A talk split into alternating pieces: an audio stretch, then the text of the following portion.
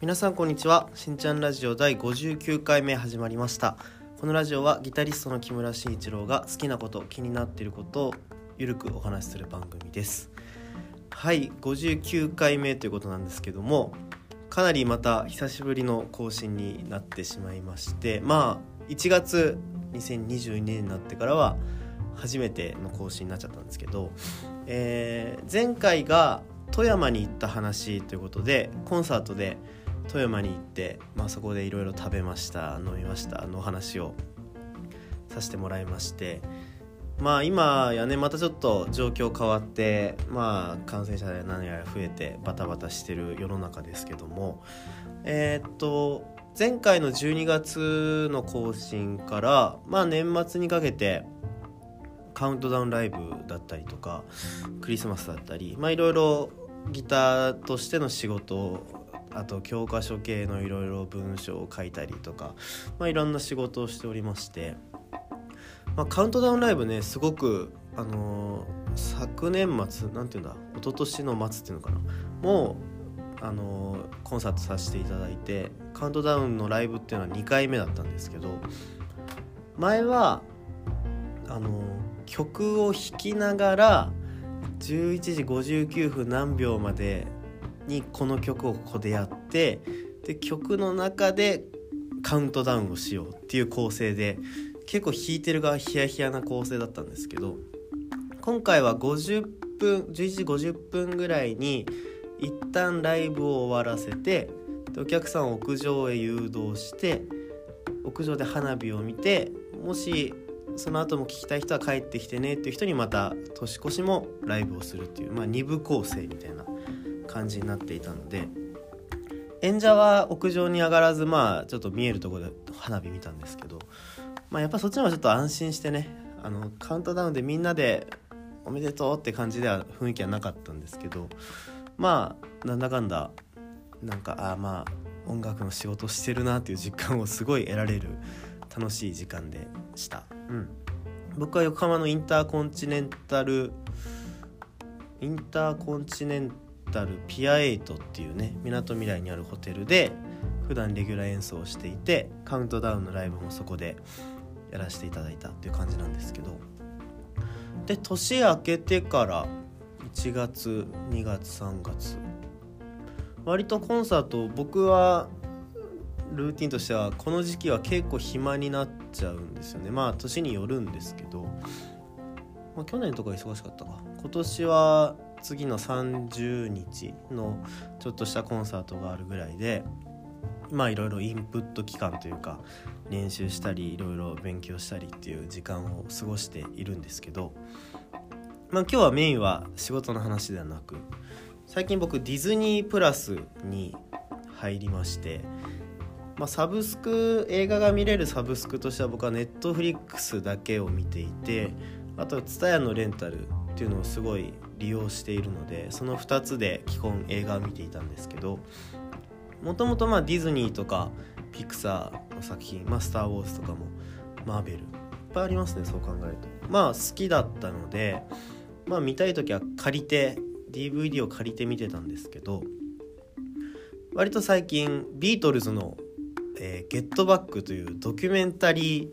映画というかなドキュメンタリーがディズニープラス独占配信となってでもともと劇場で上映される公開されるという噂は結構前にあったそういうドキュメンタリーを作ってるらしいぞっていう話はあったんですけど封を開けてみたらディズニープラスの配信だったのでまあもともとディズニーもマーベルも何でも好きだったので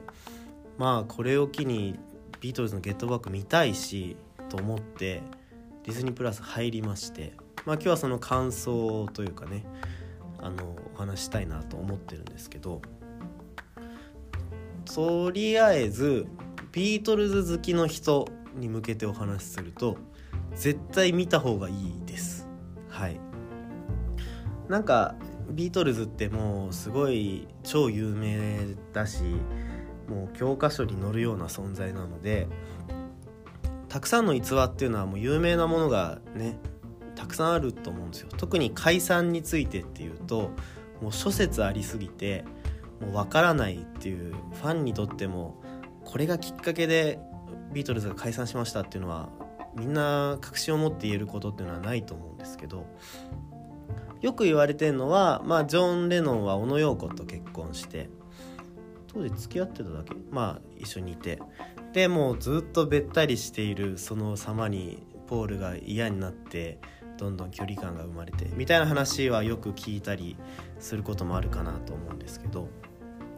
まあ真意は映画ではそこの解散に向けての真意っていうのは分からないんですけど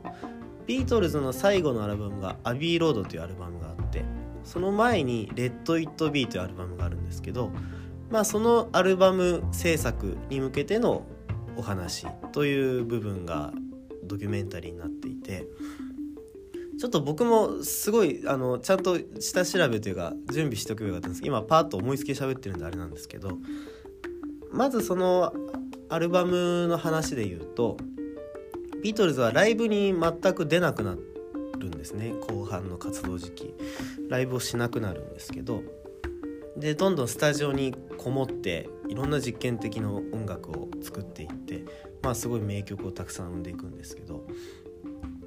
えー、ある「ヘイジュード」をシングルで出した時にたくさんお客さんを呼んでプロモーション、まあ、ライブのような雰囲気でやったその感じがすごく楽しくてまたああいうことをやりたいというプロジェクトが始まってそれだったら特番を組むからテレビであの新しい曲でその中だと2週間3週間ぐらいか。3週間ぐらいで14曲ぐらいフルアルバム分を曲を一から作ってでそれをプロモーション的に披露するっていうのはどうだろうっていうので始まって、まあ、ビートルズメンバースタッフメンバースタジオに集まり曲を作っていくという話なんですけど、まあ、そもそも、まあ、約1ヶ月ないぐらいで十何曲を作り上げるっていうのが まだデモをねビートルズレベルだったらそのラフワンじゃないけどこんな雰囲気の曲を作ろうかなっていうのを出すのは分かるけど録音できるレベルまで曲を仕上げてって考えるとまあちょっと現実味はないなと思いながら最初からね見ていくんですけど、まあ、結論言うと十何曲も作れないんですけど。でえー、っとまず何がこうビートルズファンに向けて面白かったかというとなんとなく本当のその晩年というかビートルズの後期っていうと仲が悪いんだろうなっていうイメージがあるんですよ。ファンの中でも。ビートルズの4人ではジョンジョージポールリンゴがあってね。うん。その4人なんですけどなんとなくジョンとポールが仲悪いのかなとかリンゴは間にいるんだろうなみたいなイメージがあるんですけどまず曲を作っていく中でまあ大体ポールが仕切ってることがほとんどなんですけどポールが仕切っててこんな曲を作ってみたんだけどどうかなみたいなのをポロポロ弾いてまあいいんじゃないみたいな感じで、まあ、ジョンとかジョージがギターつけてリンゴがドラムを合わせてで曲がなんとなくこう骨組みがどんどん太くなっていくみたいな中でやっぱりビートルズといえばハモリがうまいと思うんですけどそういうハモリなんかもお互いこう考えながらもうすごいライブ感覚で作っていくんですけどとにかくその様が楽しそうなんですよね。みんなやっぱり天才同士が集まって作っているのでなんかもう喧嘩に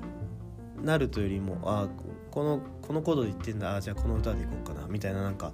ラフな感じがすごく無邪気で楽しそうでもうそれを見てるだけでファンとしてはもうなんかワクワクが止まらないみたいなこんな晩年でも晩年って死んじゃう意味合いがあるからあれですけどビートルズとしての晩年でもこんなにこうライブこうバンドキッズみたいな楽しみ方で曲を作るんだなっていうのがまず初めての発見だったりしてその中でビートルズのその「ゲットバック」という、え、作品は3つに分かれてるんですね。えー大体それぞれ2時間半ぐらいあるんで全部で結構な時間になっていくんですけど、まあ、1週目2週目3週目みたいな感じで追っていくような話になっていてで、えー、途中ジョージがちょっとそのポールの仕切ってる感じに嫌気がさしてちょっといなくなっちゃったりとかそういうドタバタもあるんですけどまあそれは割とうん。超緊急事態結論4人で一緒にライアルバムを出すっていうのは知ってるからどうせ戻るんだろうなっていうのはもう分かっちゃってることなんですけど。そう。そういう風に4人でやりながらやっていく中で大喧嘩が起こるわけでもなくなんならポールとジョージが「お前もこういう風に弾いてほしい」みたいな「じゃあ僕が弾かない方がいいんじゃないか」みたいななんかちょっといじける時もなんか逆にジョンが間に入るじゃないけどなんかまあまあまあみたいな落ち着こう落ち着こうみたいなのをなんかさらっと言ったりしててジョンってやっぱりすごい天才肌というか感性で生きてる感じの人に思われやすいのでなんかそういうとこも人間関係を潤滑にするタイプじゃないのかなとか思ってたんですけどすごくねジョンの無邪気な感じ。なんか子供っぽいんですよね。ずあのカメラに変顔したりふざけながら歌ったり、まあ、ポールもふざけて歌ったりしますけど。なんかそういうメンバーの個性がすごい垣間見えて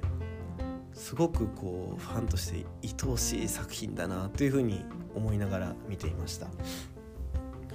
でまあビートルズを知らないとかあんまり聞いたことないっていう人でもやっぱり出てくる曲さりげなくじゃあこの曲どうかなっていうのが「レッド・イット・ビー」だったり「まあ、ゲット・バック」っていう曲「えー、Don't Let Me Down」とかね。あのその辺はまあタイトルだけ調べて聞いたらすごい知ってるっていう曲が多かったりするんですけどあとは「Two of Us」とかすごい僕は好きな曲で映画のあルーシーじゃなくてなんだっけ？ルーシーは女の子のやつだな。あーど忘れした。えっ、ー、とまあビートルズがすごい好きな主人公が出てくる映画があってその女の子の名前ルーシーなんですけど。そうそう「I Am Sam」だ「I Am Sam」の確かオープニングの方で「 Two of Us が使われてるから映画を知ってる人は曲を聴いたことあるかもしれないですけどそういった曲も割とこう静かな雰囲気の曲なんですけど最初は割としっかり8ビートで演奏したのがどんどんそがれて曲になっていく様とかなんかもう神々の集いってこういうことを言うんだなっていうのをすごいまじまじと感じました。そう。なんか曲を作る人にこのこの映画この作品「ゲットバック良かったよ」って言って話したら大体普通は作る人メインになる人が構成も全部考えて A メロ B メロサビ C メロとか考えて持ってくるんだけどビートルズのまあ曲によるんだろうけど作り方を見てるとあじゃあもう一回このここのバースを増やそうかなとかあここサビ数こっち行こうかなとかいうのをあの弾きながら作っていく感じっていうのがまあ音楽わかんない人にはちょっとピンとこないところかもしれないですけどまずその感覚がすごいなっていうそのリスペクトし合ってるからできることだなと改めて思ったし。そう。しかもその曲があんな世界的ヒットになっていくっていうのがやっぱりすごい見てて面白かったですね。もうこれを見たくてディズニープラス入るこう年配の人多いんじゃないかなって改めて思いました。なんかディズニーとかってどうしてももっと家族向けというか子供に見せたいから入るとかディズニーファンの若い人が見るっていうイメージがどうしてもあったんですけどディズニープラスはねすごい良かったです。うんビートルズの。で最後ビートルズは結局特番もせずもうそんな嫌だとかみんなわがままなんで結局そのスタジオのビルの屋上でライブをするんですけど僕はイギリス旅行行った時そのビルは実際見に行ってここでやってたんだとかね思ったんですけどそんな思い出もちょっとねあのなんとなく思い出してちょっと嬉しかったりしたんですけどその単純にバンド好きの人とか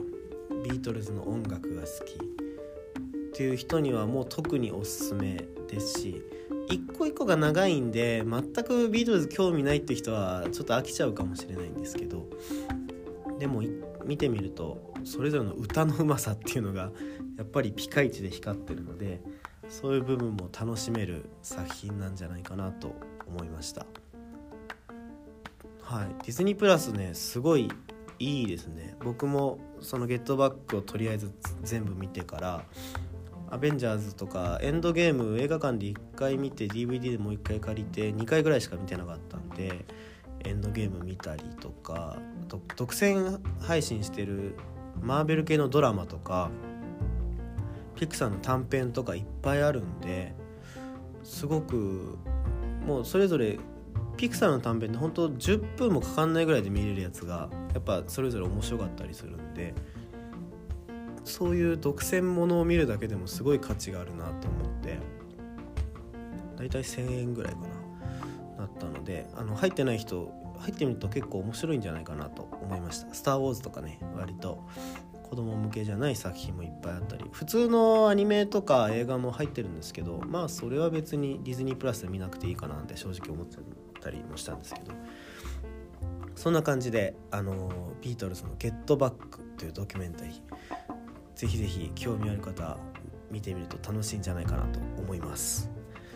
じゃあ今日はそんな感じでだいぶ久々になっちゃったんですけどまたあのある程度の周期で更新していきたいなと思ってるのであの聞いていただいてる方は楽しみに待っていてください。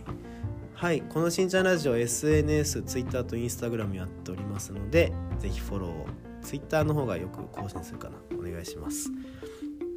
あとメッセージが送れるようにリンクがありますのであのリクエストとか意見ご意見、えー、バリゾームでも何でも構いませんのでいただけるとありがたいです。あと毎週ね一応毎週というか火曜日の19時に更新をしているので聞いていただいている方は待っていてください。それでは今日はここまで。さよなら。